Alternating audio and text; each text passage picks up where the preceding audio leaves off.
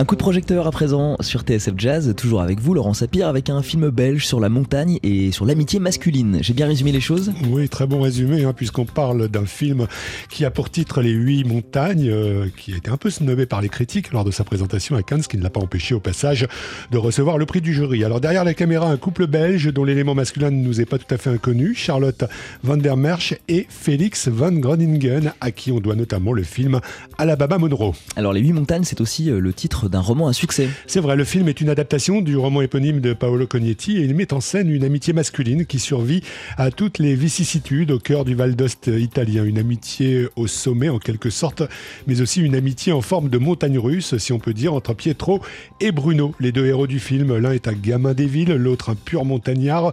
On les découvre d'abord enfants puis adultes dans un format assez intimiste finalement, malgré le cadre. Il est vrai que le couple de cinéastes a fait le choix surprenant du format 4 euh, sur 3, le format carré, pour euh, simplifier, de manière à ce que justement le propos du film ne soit pas écrasé par la majesté de ces paysages montagneux. On écoute Félix Van Groningen. On a trouvé pendant la préparation du film que c'était le format juste qui donnait une intimité à cette histoire qui faisait que la montagne fonctionne très bien dans l'image parce qu'une montagne est, verticale et l'image est aussi plus verticale que horizontale.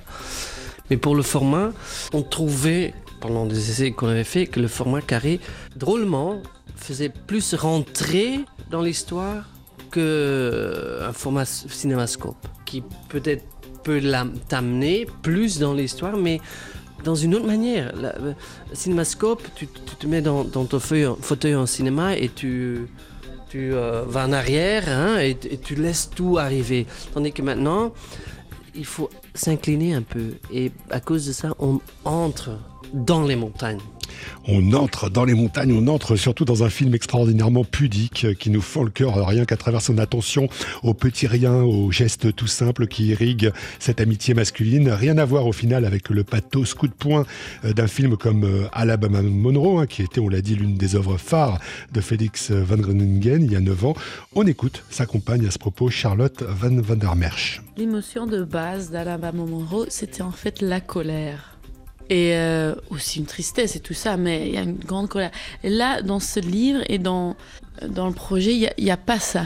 Il y a une mélancolie, mais on veut honorer une tendresse et des choses subtiles mais essentielles de la vie, des personnes, des animaux, de la nature.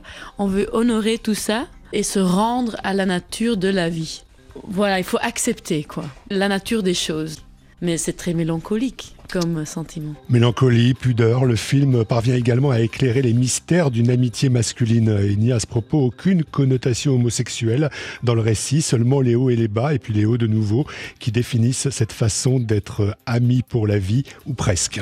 Dans le film, il y a Pietro et Bruno, et j'ai quelques Bruno personnels, je dirais, des gens qui sont un mystère pour moi, en même temps qui m'ont touché moi sur des moments très important, euh, très fort, où, j'ai pris des décisions qui ont vraiment changé ma vie. Je suis sûr que je l'ai fait avec eux aussi. Sur des, certains moments, j'ai aussi ressenti parfois une distance qui m'a fait mal, beaucoup mal, où, je ressentais que je voulais aider euh, quelqu'un que je pouvais pas et, et, par amitié que je devais l'accepter aussi. En même temps, le fait que Charlotte a fait partie de cette histoire, très masculin était important. Nos deux yeux, hommes, femmes, amis, parents, a encore euh, ajouté plein de choses. Ça a enrichi le, regard sur cette amitié. On l'aura compris, les huit montagnes, c'est à la fois un grand bol d'air et un grand bol d'émotion pour bien terminer l'année. Et ça donc, euh, ça sort euh, ce mercredi en salle, Laurent, c'est bien ça.